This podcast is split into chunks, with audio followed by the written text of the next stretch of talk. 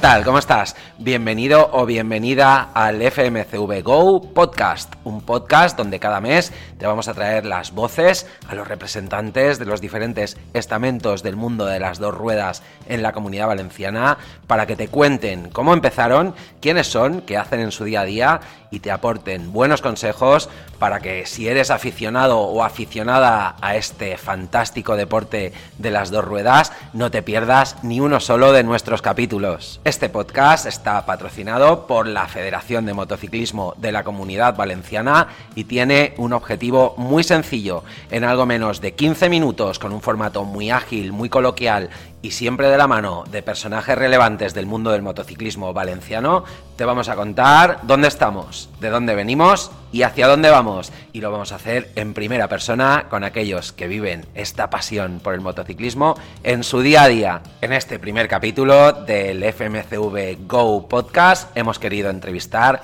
a todo un crack. Nuestra compañera Axel ha estado con David Braceras el año pasado subcampeón de Europa de la categoría EMX 125 y que recientemente ha firmado un contrato con el equipo holandés VRT Junior Racing KTM con el que va a participar en este 2021 en la categoría MX 250. Así que David es un crack que de la mano de la Federación Española de Motociclismo terminó subcampeón de Europa, como decimos, y por eso le hemos traído hoy aquí a este primer capítulo. Te invito a que nos acompañes los próximos 10-11 minutos porque vas a disfrutar mucho de esta fantástica entrevista que realizó nuestra compañera Axel a David Braceras. 10 segundos de música y arrancamos.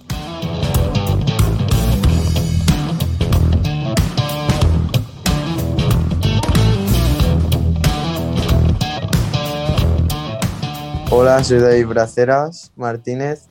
Tengo 18 años y vivo en Guardamar del Segura, en Alicante, y compito el Campeonato de España y el Campeonato de Europa en la categoría MX2. ¿Qué te gusta hacer fuera de las motos? Normalmente siempre hago deporte. Todo lo que hago es relacionado con las motos. Canta salir con mis amigos, mi familia, venir aquí a mi pueblo de vez en cuando a ver a todo el mundo. Y lo que no, estar encerrado en mi casa todo el día, eso lo odio. ¿Cómo te definirían tus amigos? Luchador y constancia. ¿Y tus compañeros? Lo mismo, yo creo. ¿Cómo empezaste el motociclismo? Mi padre me compró un quad a los tres años y lo veía, mi madre lo veía muy peligroso. Y entonces mi padre me dijo, si aprendes a ir en bici sin ruedines, te compro una moto. Y esa misma tarde aprendí a ir en la bici sin ruedines y para mi cumpleaños me compraron una moto. Y ya desde ahí hasta ahora.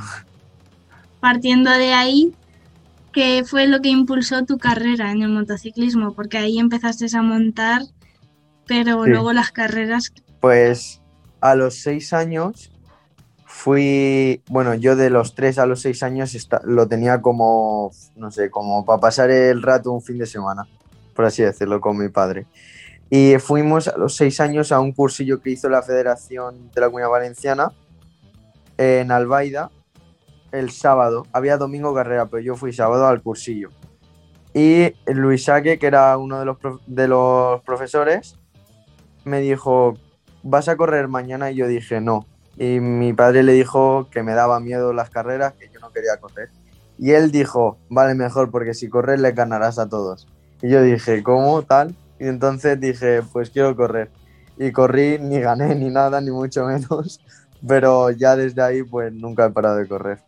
¿Qué valores te aporta el motociclismo que aplicas fuera de la pista? El no rendirte nunca y el no conformarte cuando consigas algo. El siempre querer más y siempre pues ponerte metas altas para cumplir. ¿Qué expectativas tienes para esta temporada?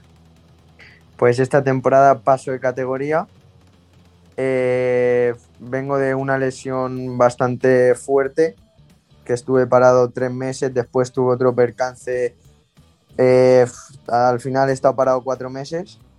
Y pues el objetivo es, empiezo el europeo en julio, ahora estoy corriendo el Campeonato de España, mientras a la vez, por así decirlo, estoy en pretemporada, porque no he hecho pretemporada con la moto.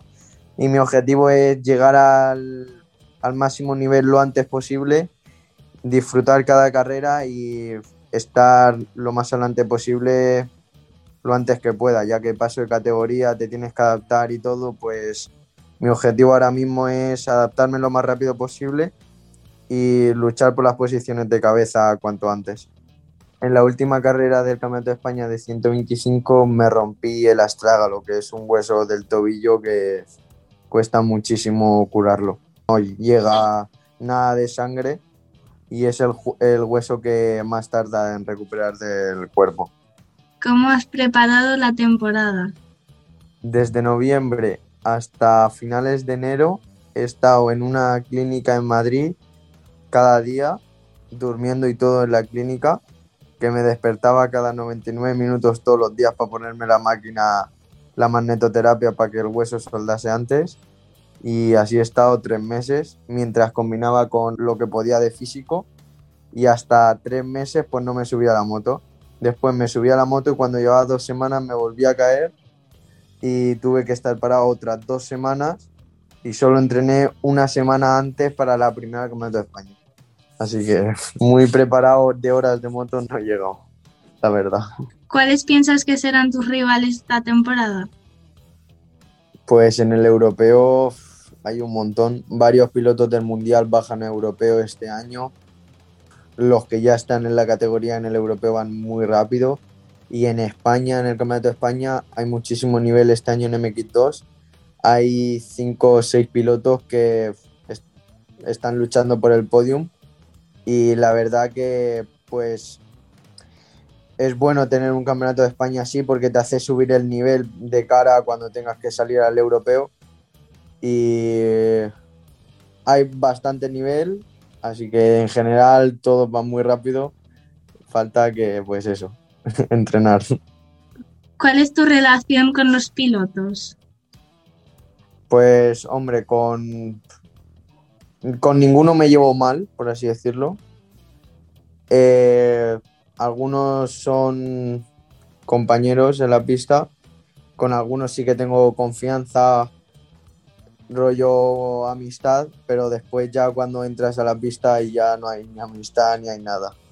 Por ejemplo, este año con Eddie, que es mi compañero de equipo en el europeo, pues yo me he criado con él desde los seis años, hemos entrenado juntos y casualidad que este año pues estamos eh, en el mismo equipo. Vamos, que él fue campeón del mundo en 85, luchábamos cada carrera eh, y siempre hemos sido amigos. Pero después en la pista nos hemos dado muchas veces, pero después con otros claramente pues alguna vez sí que has tenido rifirrafes y esas cosas, pero nunca más allá. Yo nunca he tenido problemas, por así decirlo. Con todos me llevo más o menos bien. Hay casos que los compañeros de equipo se llevan muy mal, también lo he visto, pero en este caso no, yo con Eddie como un amigo, la verdad. ¿Quedáis fuera de los entrenamientos? Ahora no porque, por ejemplo, esta semana nos han dado dos semanas así, no de vacaciones, pero que podemos entrenar aquí en nuestra casa, por así decirlo, y él se ha ido a Inglaterra, entonces no podemos quedar. Y él cuando vivía en España vivía en Almería. Solo nos veíamos pues en las carreras y en los entrenos. Y ahora en Francia vivimos juntos. Estamos él y yo en la casa. Sí que salimos los dos a dar un paseo y esas cosas. ¿Cómo haces para mantener tu concentración al máximo encima de la moto?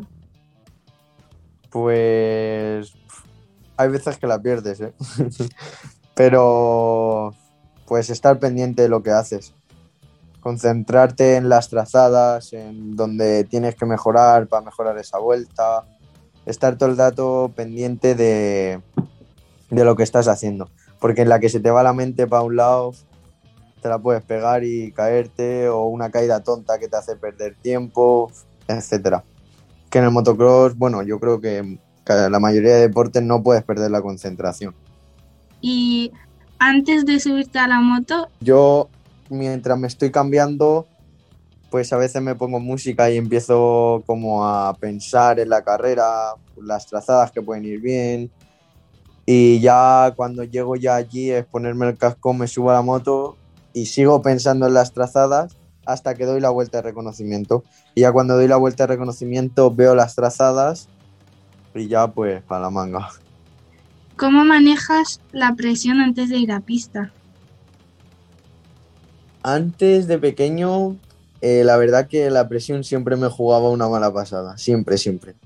Pero por ejemplo, el año pasado en, eh, en 125, que estaba todo el año como jugándome el campeonato del europeo, las tres posiciones y eso, pues tienes una presión que no veas.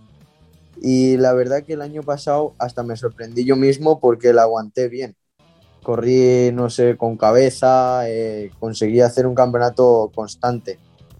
Y pues yo ahora mismo diría que la aguanto bien. ¿No tienes ningún consejo? Pues hacerte como una burbuja y que la presión no te afecte a ti. A ver, un poco de presión es buena porque te hace espabilar pero cuando ya te metes presión de más siempre te juega una mala pasada. Así que tienes que, pues, cómo separarlo, lo que, la presión que tienes y la carrera, ¿sabes? Tienes que concentrarte en la manga, por así decirlo. ¿Cómo te ha ayudado formar parte de la Federación de Motociclismo de la Comunidad Valenciana?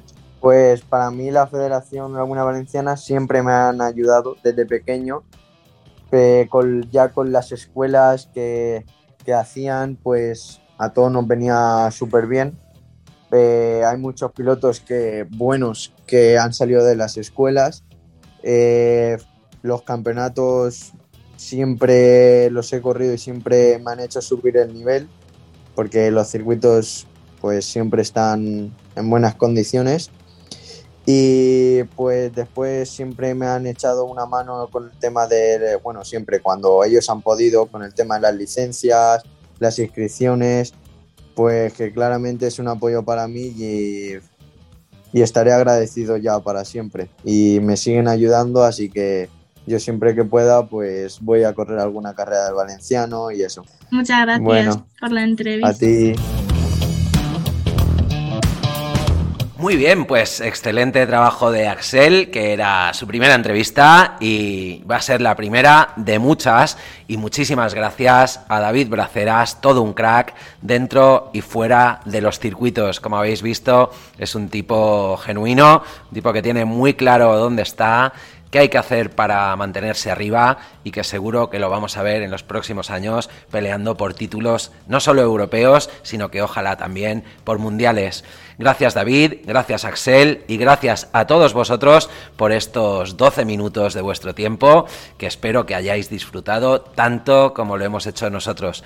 Antes de despedirnos, me gustaría pediros algo en nombre de la Federación de Motociclismo de la Comunidad Valenciana. Y es que, una, si os ha gustado esta iniciativa, este podcast, nos lo hagáis saber a través de un me gusta y de los comentarios en este capítulo. Y dos, que si te ha gustado y crees que hay más amigos, conocidos o gente del mundo del motor al que le pueda interesar este podcast, no dudes en recomendarnos, porque cuantos más seamos, más y mejores protagonistas podremos traer ante estos micrófonos. Así que nada más, muchísimas gracias por escucharnos, espero que nos deis mucho ánimo, mucho apoyo y leeros en los comentarios y nos vemos en el próximo capítulo, eso será el mes que viene. Cuidaros mucho. Un abrazo. Chao.